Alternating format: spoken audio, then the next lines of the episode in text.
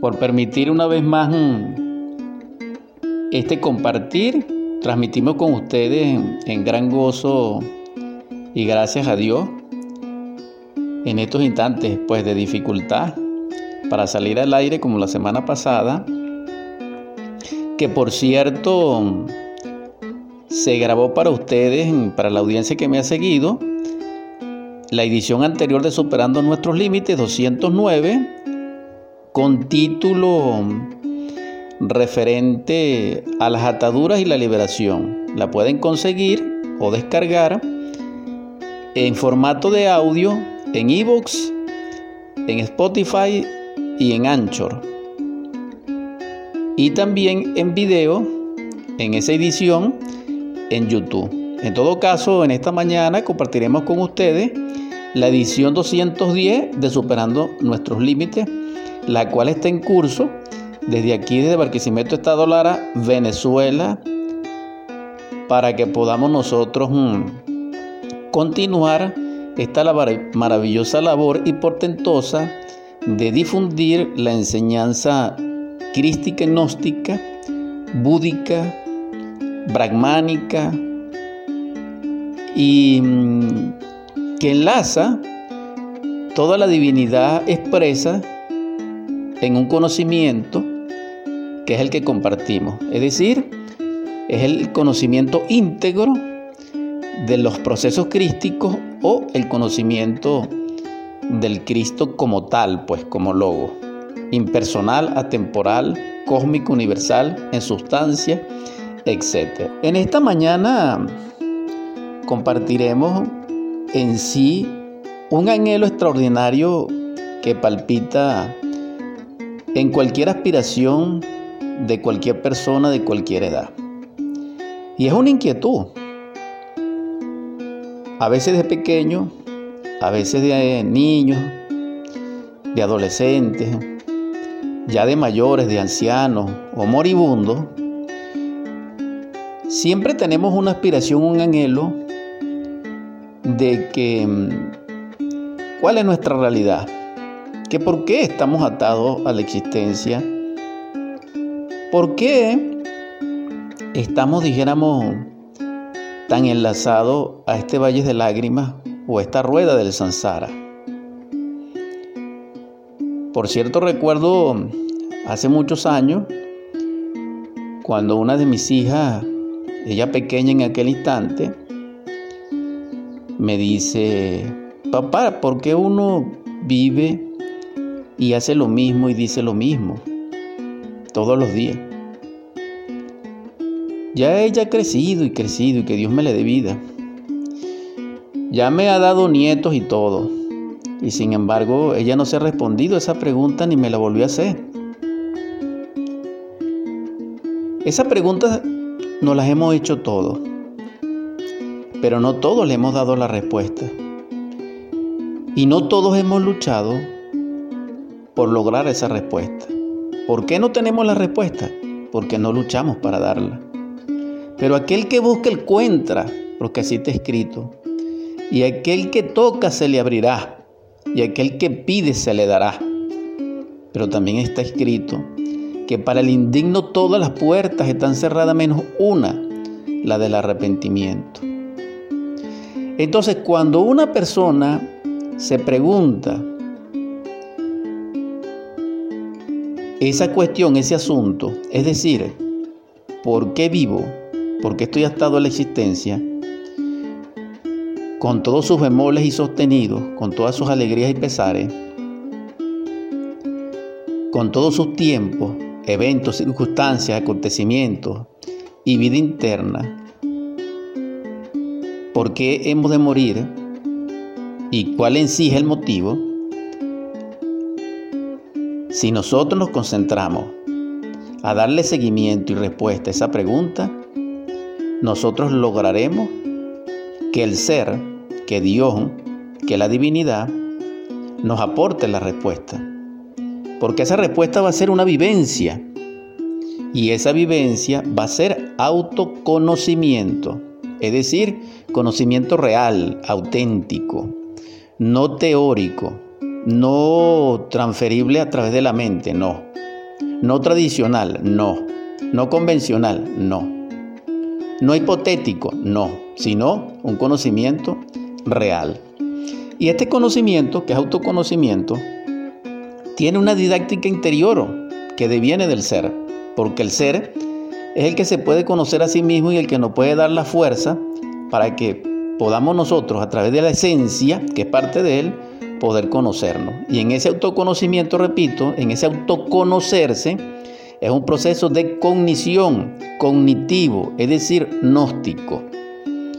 Prenóstico sería cuando hay el anhelo que no tiene seguimiento, que no tiene fortaleza, sino que deviene de vez en cuando. Incluso es protonóstico. ¿Por qué? Porque es como una semilla. Pero eso no es suficiente. Los impulsos prenósticos o protonósticos, desde el punto de vista psicológico, aunque nos van a llevar más tarde que temprano al autoconocimiento, tal vez se puedan perder esos esfuerzos. Pero sin embargo, vamos a hacer la diferencia entre esos procesos y el que se encuentra en el autoconocimiento consagrado a ello. ¿Quién realiza ese, ese seguimiento para dar esa respuesta?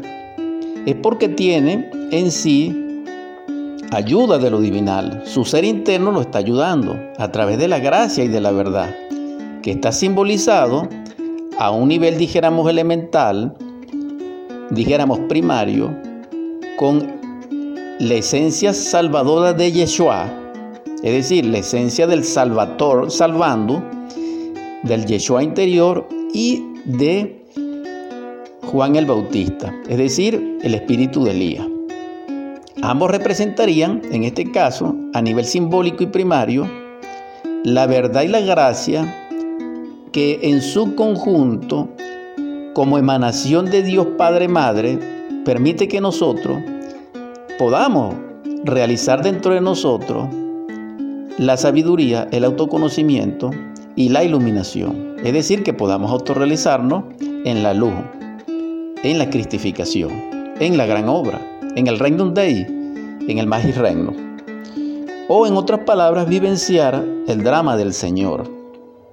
Si no tenemos ese auxilio, no podemos lograrlo, porque está escrito y está dicho por todos los sabios que en el mundo han sido, y principalmente en la voz más pura y perfecta, que es Jesús el Cristo, ya hablando de Yeshua Pandirá históricamente, de que es casi imposible hacerlo es imposible sin la ayuda del ser de Dios.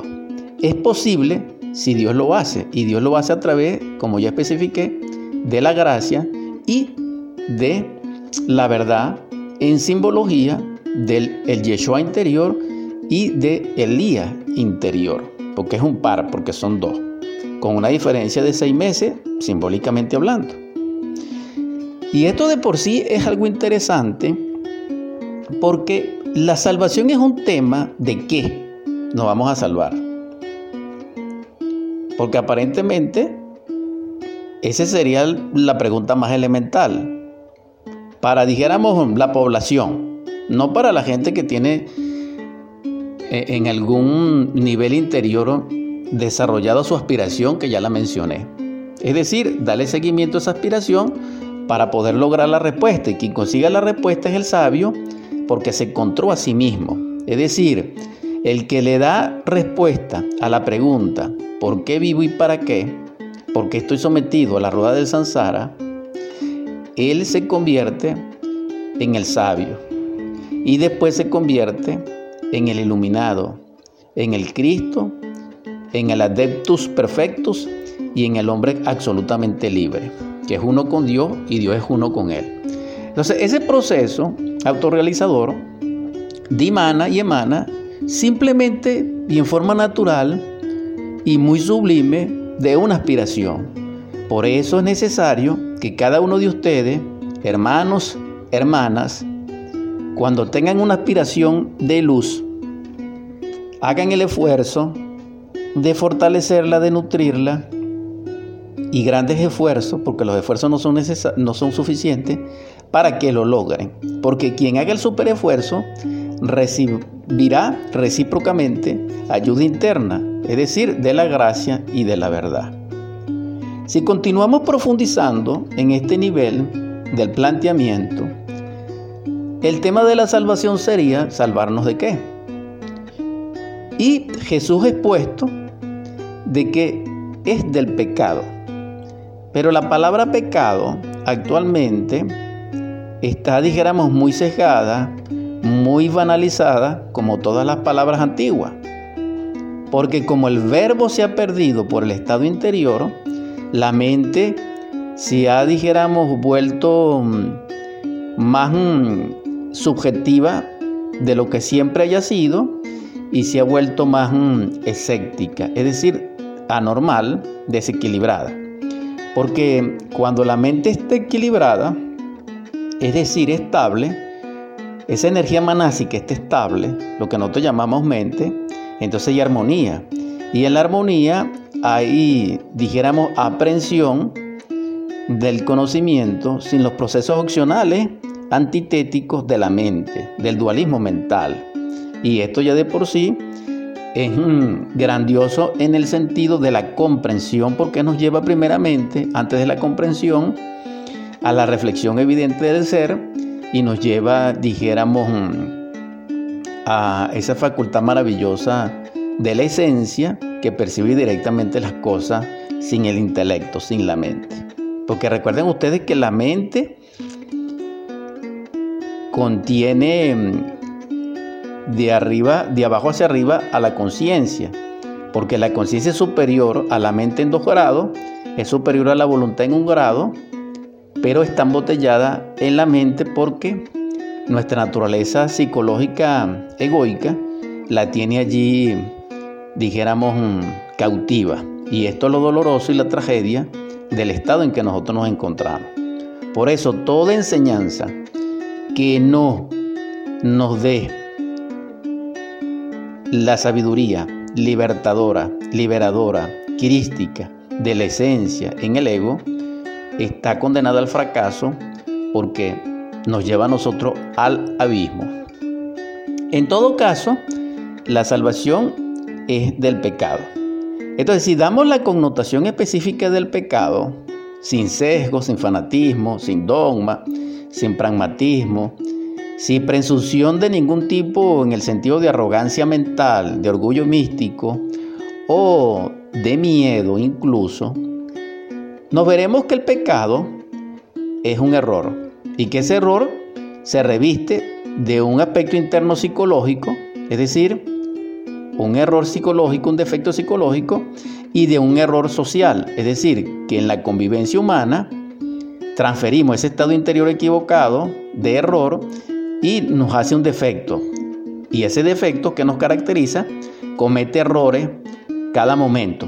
Un ejemplo, ofendemos, nos autoengañamos, engañamos, mentimos, defraudamos, traicionamos, hay adicción en nosotros, hay ingratitud, etc. Todo esto deviene del error y el error es un pecado. ¿Qué es un pecado? Un error, un defecto. ¿De dónde deviene? Del yo psicológico. Es decir, de la entidad anticrística dentro de nosotros que tiene como centro la mente, dijéramos mm, el intelecto, que en este caso es el inicuo, que en este caso es el falso profeta, que en este caso es el anticristo, dentro de nosotros muy individualizado. Partiendo de allí entonces, el planteamiento de la salvación a nivel de Yeshua interior es con respecto al error, es decir, al pecado. ¿Por qué? Porque el error, el pecado, nos conduce a nosotros por simple gravedad y como consecuencia inmediata al abismo. Es decir, al Seol. Y esto es algo realmente serio porque ciertamente nosotros en nuestro autoengaño, en el sueño profundo de la conciencia nuestra, nosotros asumimos y pensamos y decimos de que mm, nosotros no vamos al, al Seol ni al abismo, sino que vamos al cielo directamente. Sin embargo, eso es falso de toda falsedad porque en la Biblia, tanto en el Antiguo Testamento como en el Nuevo Testamento, está escrito en algunos versos de que así no es.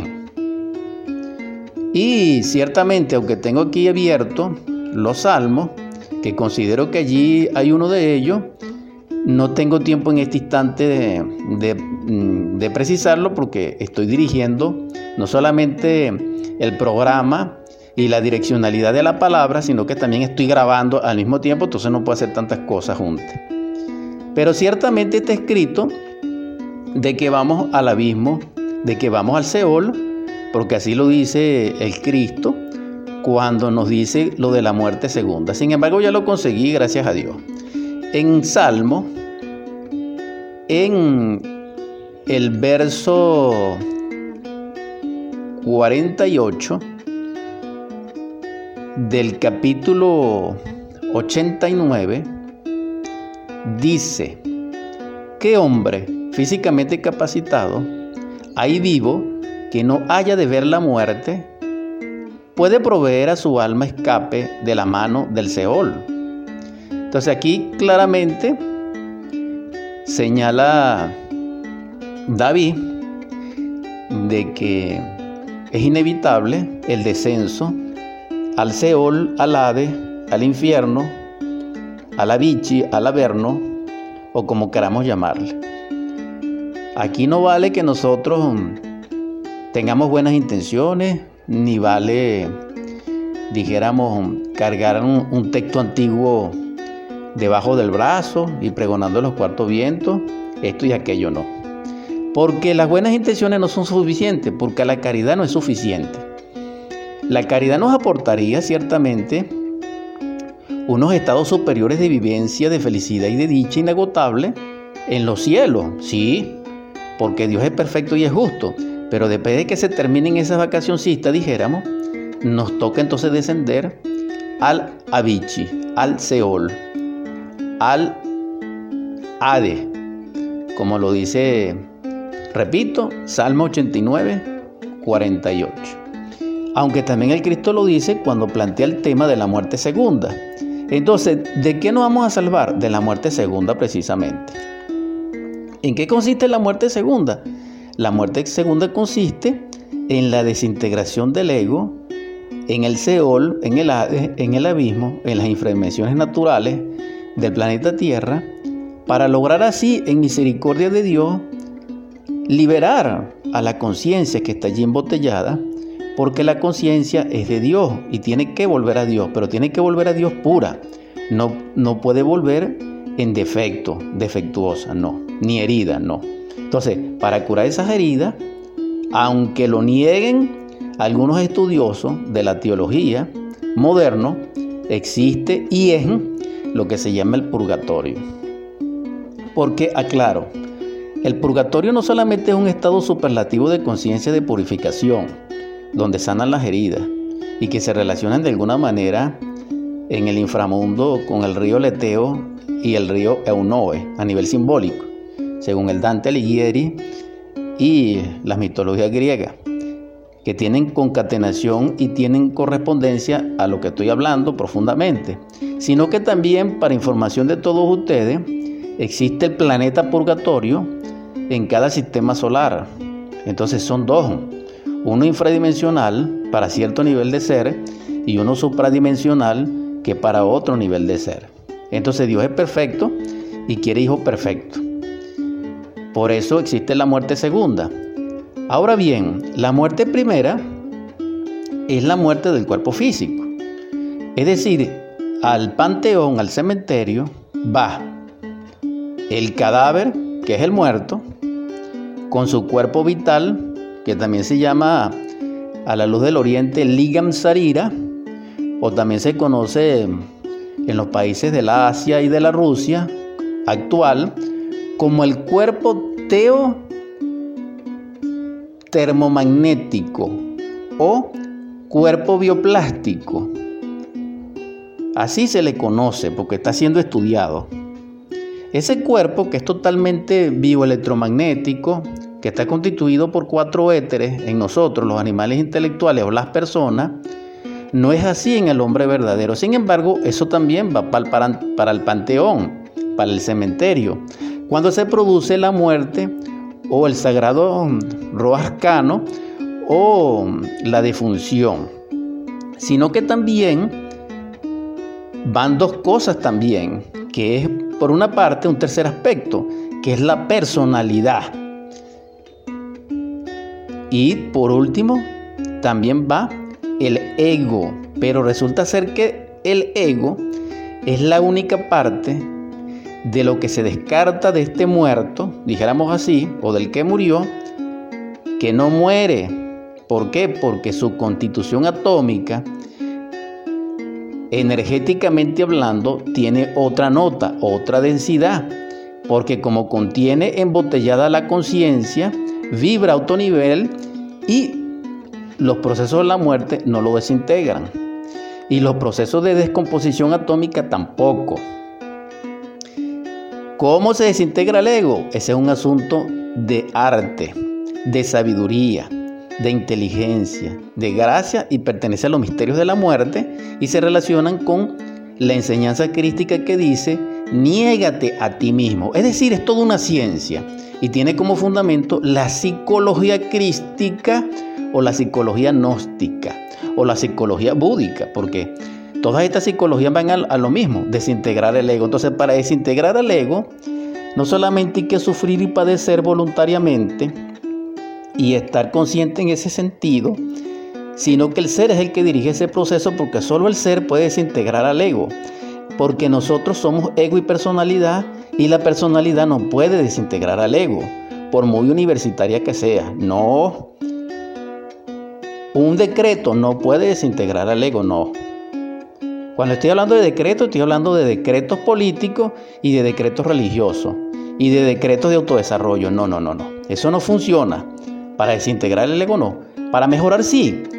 Pero el asunto no es mejorar. El asunto es transformarse, es morir. No revestir al ego con nuevos trajes. No, eso no.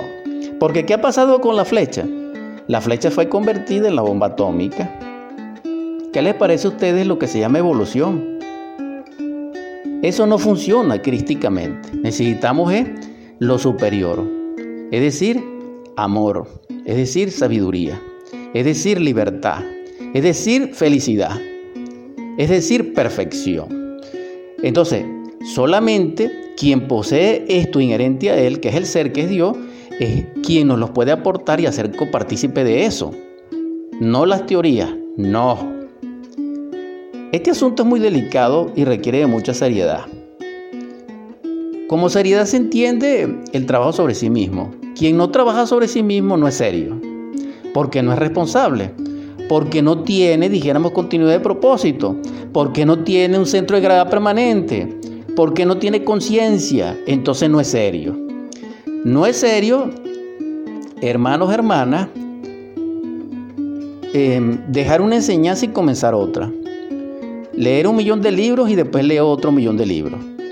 Eh, ser ahorita de una religión y ser mañana de otra. Eso no es de serio. Eso es lo que se conoce psicología de velero. Esa psicología, dijéramos, nos lleva a nosotros, con muy buenas intenciones, a la muerte segunda. Ahora bien, existe también el nacimiento segundo. Porque el nacimiento primero es el del cuerpo físico con su cuerpo vital, sus principios emocionales, sus principios mentales que son lo que podríamos llamar manásicos y la conciencia. Ok, esa es una persona, pero en este caso bebé. Pero aparte de allí, existe también que está, que está, por supuesto, sometida a procesos de leyes mientras crece. Pero hago una aclaratoria, lo recuerdo, la esencia humana, que es divina, no crece ni se desarrolla ni se nutre con la vida mecánica, ni con las leyes mecánicas, ni con las leyes biológicas, ni con ninguna ley. Ella se alimenta y se nutre de la luz de su ser, de la luz del cosmos, que es el ser cósmicamente, y de la luz de sí misma en su desarrollo. Es decir, con amor, con sabiduría, con belleza, con todas las virtudes, con los dones espirituales que emana de la luz. Por eso es que nosotros somos inconscientes, un 99%. Ese 99% sería subconsciente, inconsciente, infraconsciente y peor. Por eso es que estamos en el estado en que estamos, porque nosotros no tenemos coparticipación de la luz de allí donde ella se encuentra, de donde florece la paz y la felicidad. En todo caso, ciertamente, ese nacimiento primero nos lleva a nosotros al hecho de ser una persona con un cuerpo humano, pero psicológicamente un animal intelectual, un bípedo tricerebrado, racional mamífero, equivocadamente llamado hombre, que es lo que nosotros somos. ¿Por qué? Porque para ser hombre y no mamífero intelectual o persona, se necesita el nacimiento segundo.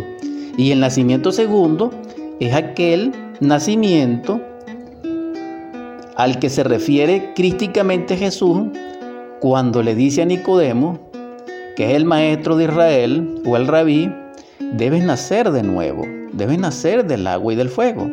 Pero también, como dije hace tiempo, en, otro, en otra edición de Superando nuestros Límites, de que también se lo dijo sin discriminación a la samaritana. Le dijo igual, pero en otras palabras. Es decir, se relaciona con el amor, se relaciona con las bodas de Canaán. Las bodas de Canaán es el centro, el núcleo de la enseñanza crística entre la sabiduría que se le entregó a Nicodemo y la sabiduría que se le entregó a la samaritana. Eso debemos comprenderlo. ¿Por qué? Porque consiste en la transmutación del agua en vino a través del fuego. Y el fuego se relaciona con la cruz. Esto lo hemos hablado. Pero en todo caso, ciertamente, ese es el nacimiento segundo. Quien nace por segunda vez se crea el traje de bodas del alma y se convierte en un hombre verdadero. Es decir, trascendió el estado de animal intelectual. Pero lo hizo porque obró. Lo hizo porque le dio seguimiento a esa inquietud que alguna vez surgió por su corazón y su mente cuando se preguntó, ¿por qué vivo? ¿Cuál es el sentido de la existencia? ¿Por qué alegrías y tristezas? ¿Por qué noches y días? Hace poco me hizo esa misma pregunta un amigo de mi hijo amado por vía telefónica desde Argentina. Y le respondí como 45 minutos. Una pequeña conferencia por vía de teléfono. Entonces, me dio alegría que él se hiciera esa pregunta. Ojalá haya comprendido la respuesta, ojalá la busque dentro de sí mismo, porque es el planteamiento que le estoy haciendo a ustedes, porque ustedes, hermanos, hermanas, se han hecho la misma pregunta y se la harán a través de los siglos cada vez que estén incorporados en un cuerpo. ¿Por qué? Porque su ser lo demandará así.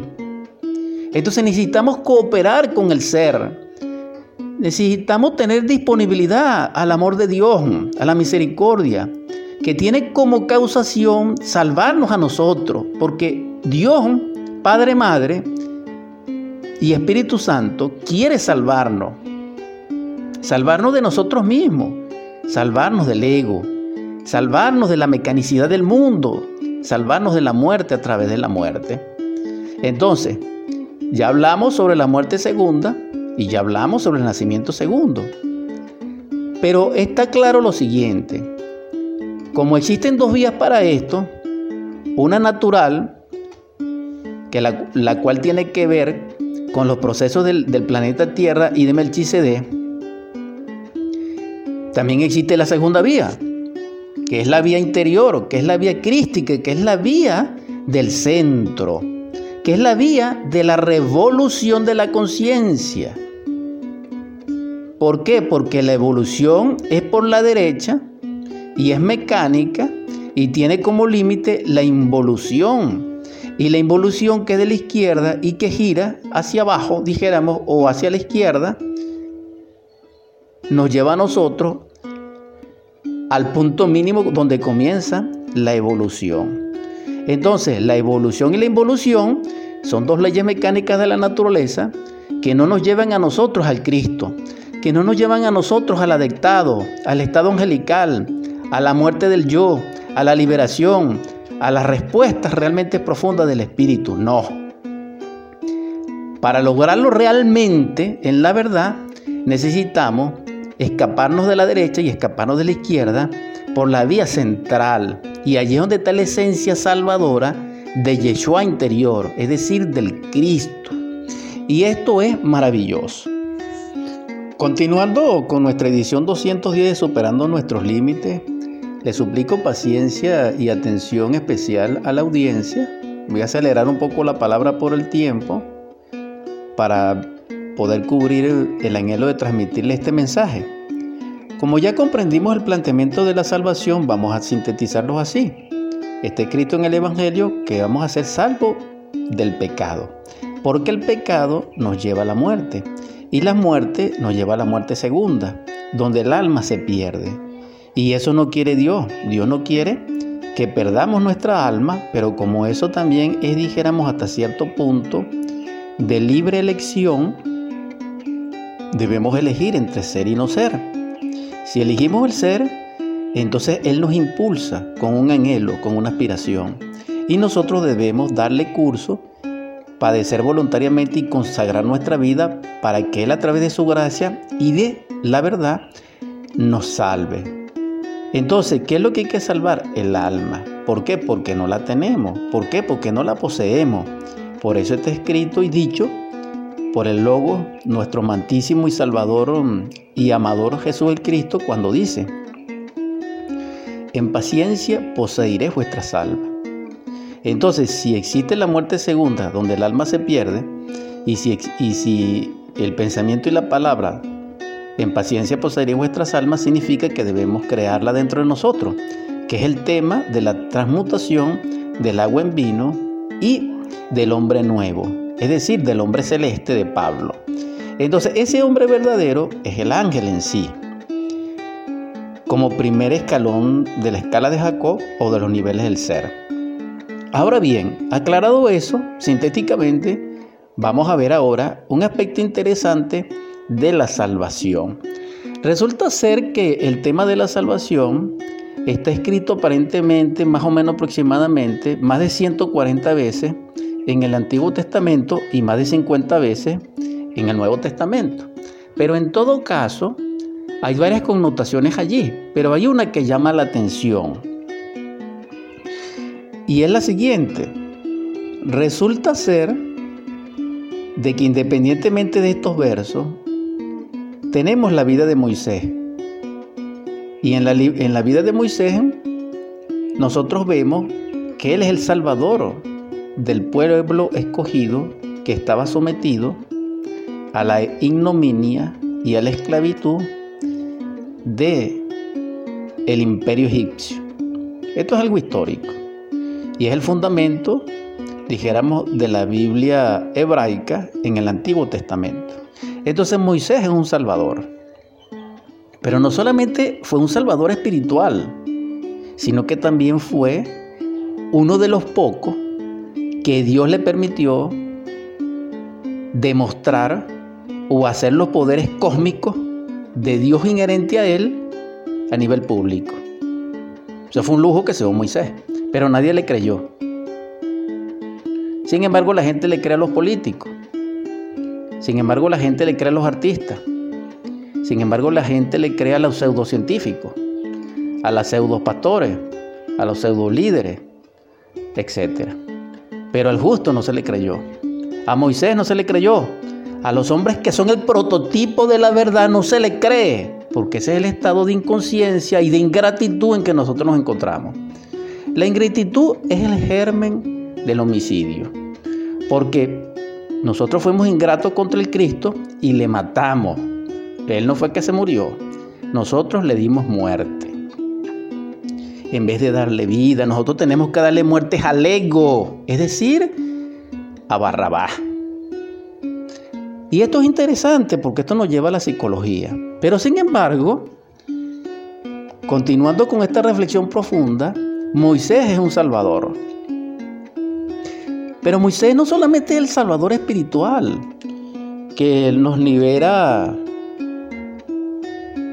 a través del portento de la esclavitud psicológica, del ego, sino que también nos enseña la liberación, la salvación social de una esclavitud imperial, es decir, de una política esclavista, explotadora, etc.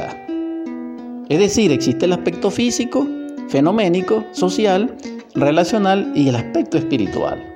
Porque Jesús el Cristo hizo una obra portentosa, inigualable, pero Él decepcionó a las personas en el fondo porque las personas dormidas, estoy hablando de las dormidas, que somos la mayoría, queríamos un hijo de Dios que nos trajera a nosotros la liberación de los imperios. Es decir, que nosotros no trabajáramos, que nosotros no sufriéramos ni nada. Y Él le dijo que no. Él le dijo no.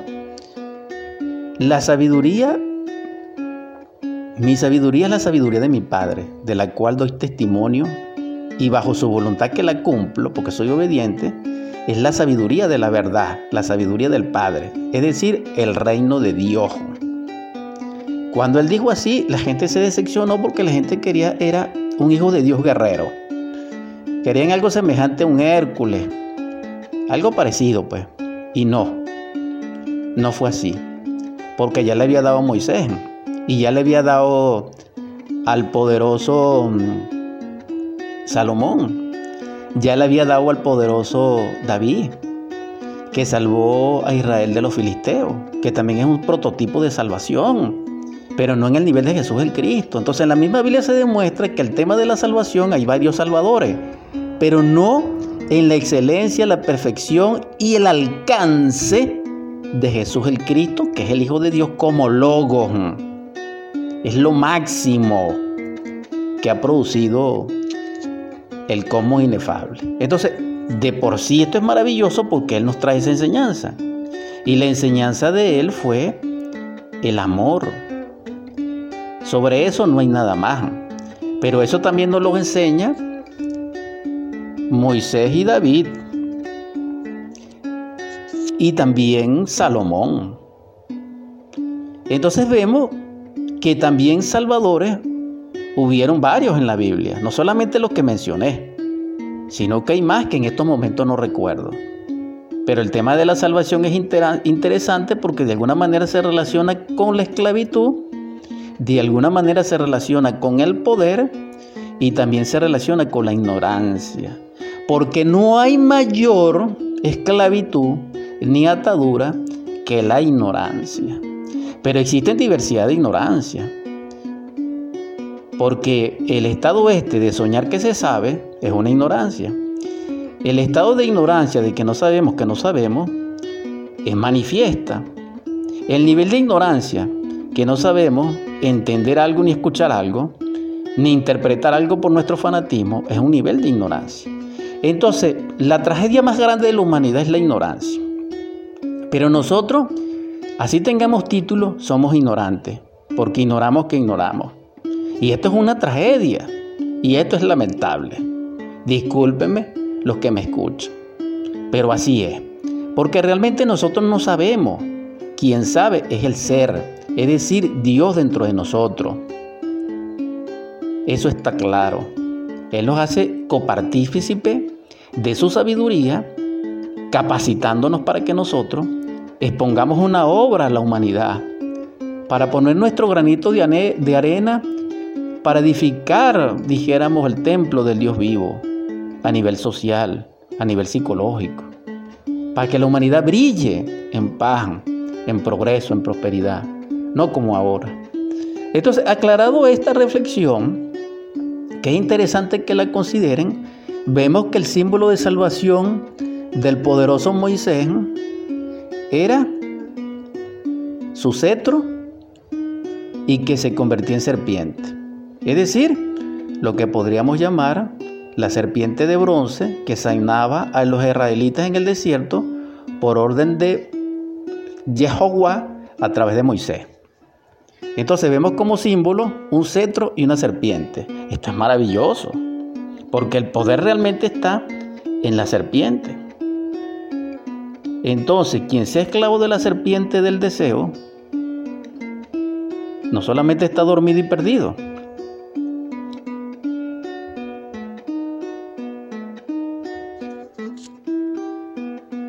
sino que también ha perdido toda posibilidad de redención.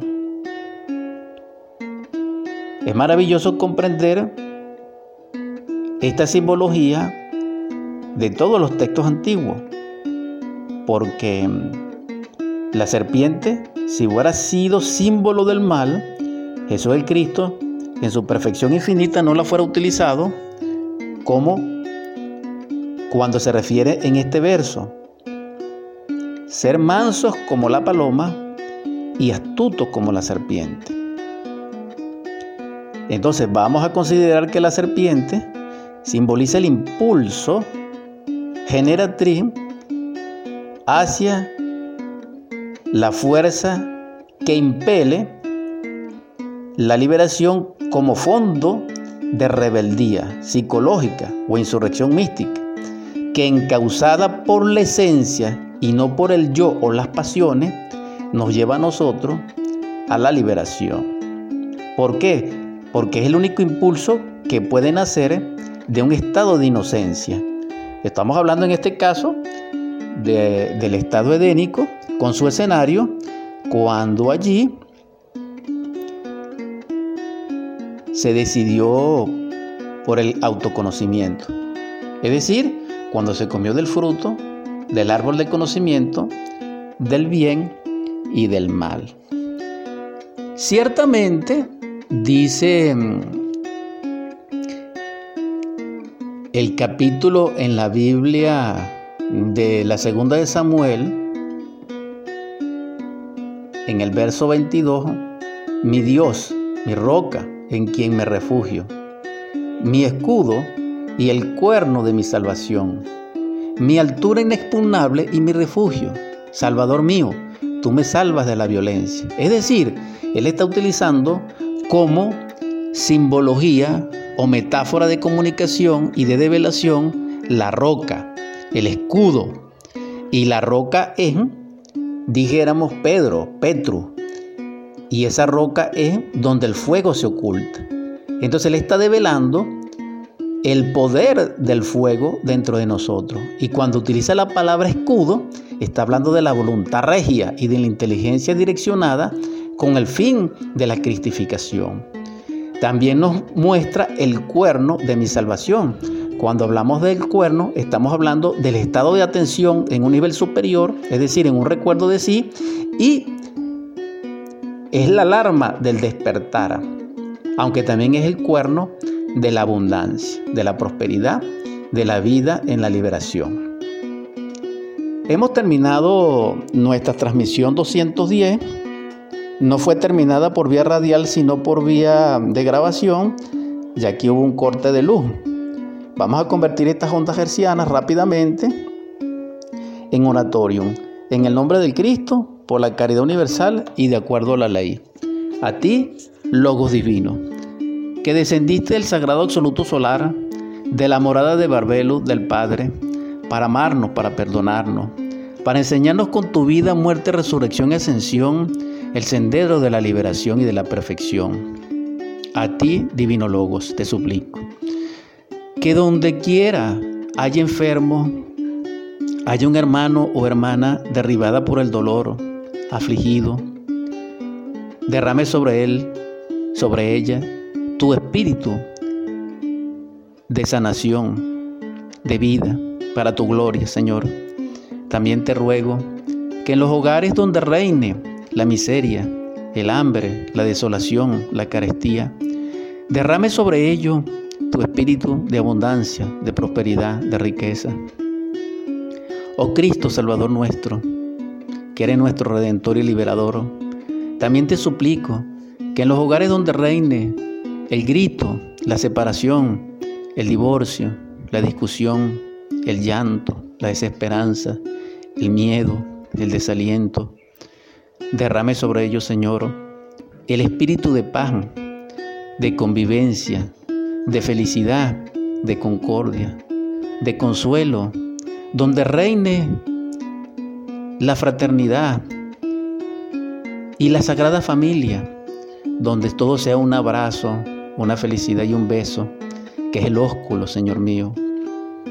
También te imploro que despierte en nosotros el amor, el amor crístico que hay en ti, Señor, para que podamos amarnos, para que podamos amar a nuestros niños, para que podamos proporcionarles belleza, para que podamos orientarles a nuestros jóvenes y fortalecerlos, para que puedan, en el tálamo nupcial del amor, esposo y esposa, tejer el traje de bodas del alma, Señor, y que hagan del mundo un paraíso.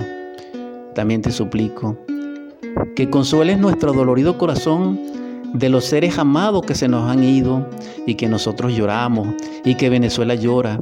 Y perdónanos, Señor, si nosotros fuimos los responsables de su vida. Para ellos te imploro, Señor, tu bendición, para que le, le lleves a ellos y le aportes prosperidad, libertad. Y si puedan regresar y podamos verlos, amén. Señor, te suplico también que nos enseñes a amar a nuestros ancianos, para proporcionarles compañía y vida, Señor. También te imploro que puedas realizar el milagro de hacernos humanos, para que podamos vencer al yo, Fortalece nuestra conciencia, Señor, crística, para que así sea. Y por último te pido, Señor, que ilumine y aporte sabiduría y amor al corazón de nuestros príncipes. Amén, amén, amén.